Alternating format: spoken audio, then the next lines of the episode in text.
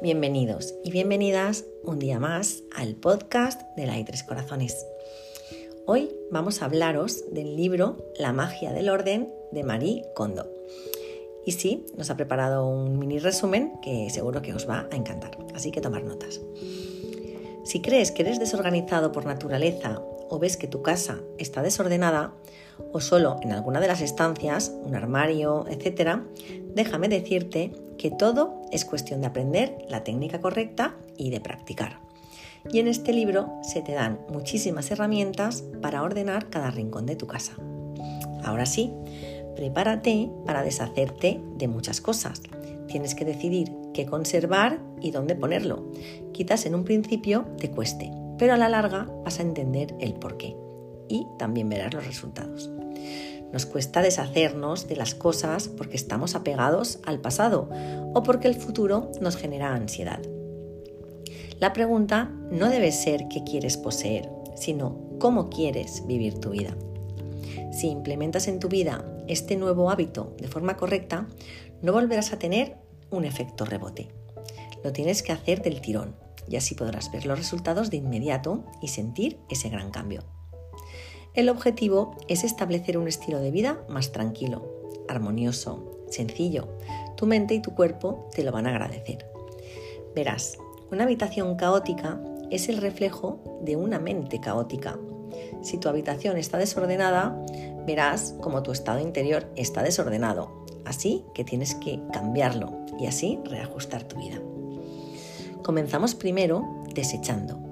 Hazlo por estancias de la casa sácalo todo y empieza a desechar lo que no quieres. Marie Kondo te da pautas para ayudarte a saber cómo llevar a cabo este proceso.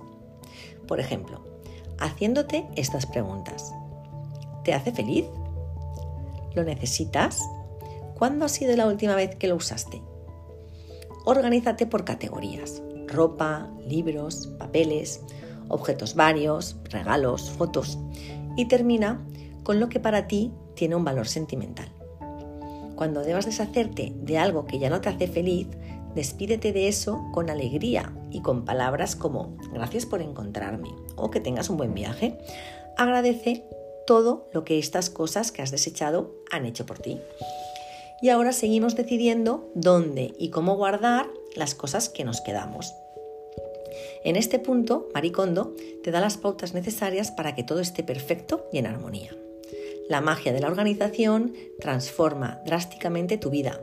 Una vez que organices tu hogar, descubrirás qué cosas te gustan hacer y sentirás más pasión por todo lo que haces. Tu vida se volverá más interesante y ganarás confianza a la hora de tomar decisiones. Saluda a tu casa cada vez que llegues y agradecele por parte por darte cobijo. Tener una casa es muy importante en la vida y organizarla es una oportunidad para expresarle este aprecio. A grandes rasgos, aquí os hemos resumido este fantástico libro, pero os aseguro que dentro podréis encontrar verdaderas perlas de sabiduría. Maricondo nos enseña, entre otras cosas, a apreciar lo que tenemos, a ser agradecidos y a encontrar la felicidad, con pautas y consejos donde nuestra vida mejorará y cambiará y finalmente será más organizada. Me quedo con dos aprendizajes maravillosos de este libro. Uno, que organizar tu casa mejora tu vida y que hay que agradecer cada día a tu casa y cada objeto que hay en ella.